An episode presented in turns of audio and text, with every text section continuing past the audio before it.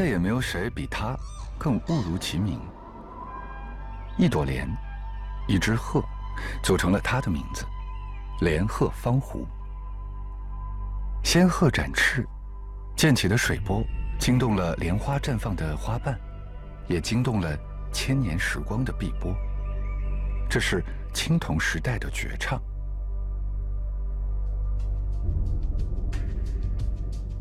连鹤方壶是一件巨大的盛酒器，底座是两只侧手吐舌的怪兽，壶体四面还各有一只神兽，壶颈两侧装饰有龙形双耳。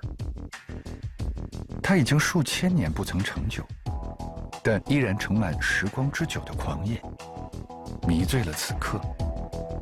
莲鹤方壶很符合我们对商周青铜器的既有印象，狰狞恐怖，令人望而生畏。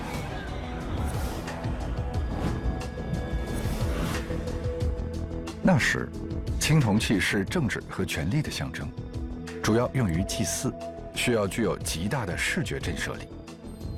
于是，现实中具有攻击力的蛇、虎等，加上幻想中的翅膀、巨木。组合成当时流行的兽面纹、盘螭纹，大睁着的兽目，彼此缠绕的五角龙，长有双脚双翼的怪兽，它们冲出了当时创作者最纯真直觉的幻想，就像模板一样，装饰在当时各类青铜器上，把青铜器打扮得恐怖吓人，以展示所有者的威严和地位。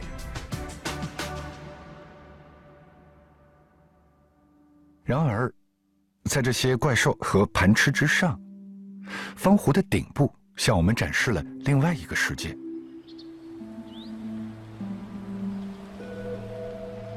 怒放的荷花中，站着一只欲飞的仙鹤。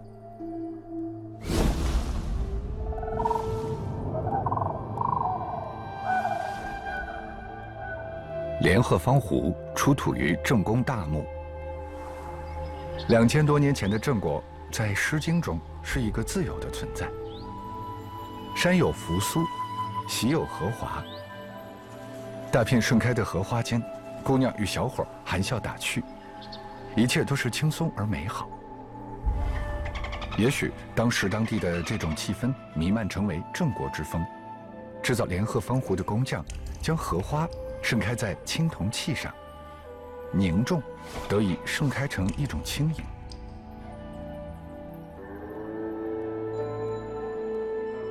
汉代以来，青铜器逐渐为铁器、漆器和瓷器所取代。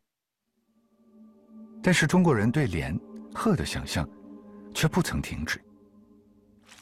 出淤泥而不染的莲花，进入了诗人们的诗行，成为品格的象征。飞翔于天地之间的鹤，飞进了神仙的传说，成为能沟通天地的仙鹤。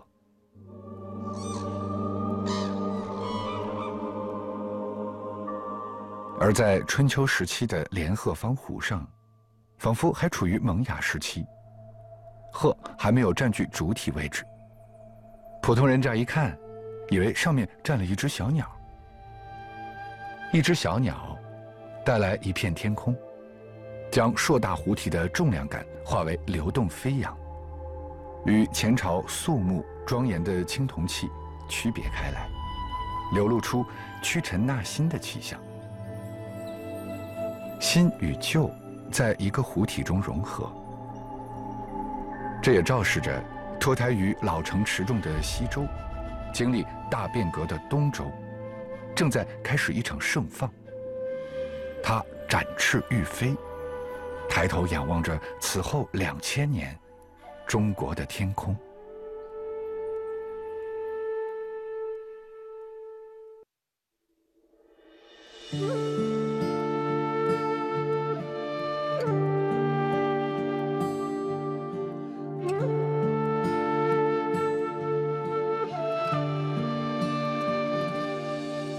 满天。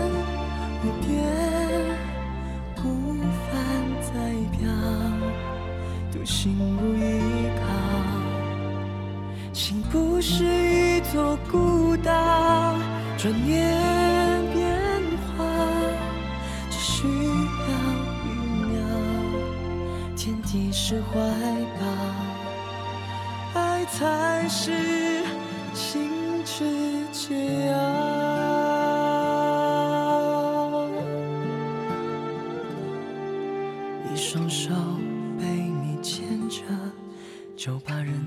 去了烦恼。留下一丝丝情牵梦绕，在心里回旋轻跳，纵身浅藏红尘一遭，总有些结束难逃。一张脸被你看着，就把人海去了一场。留下一种种不羁心跳，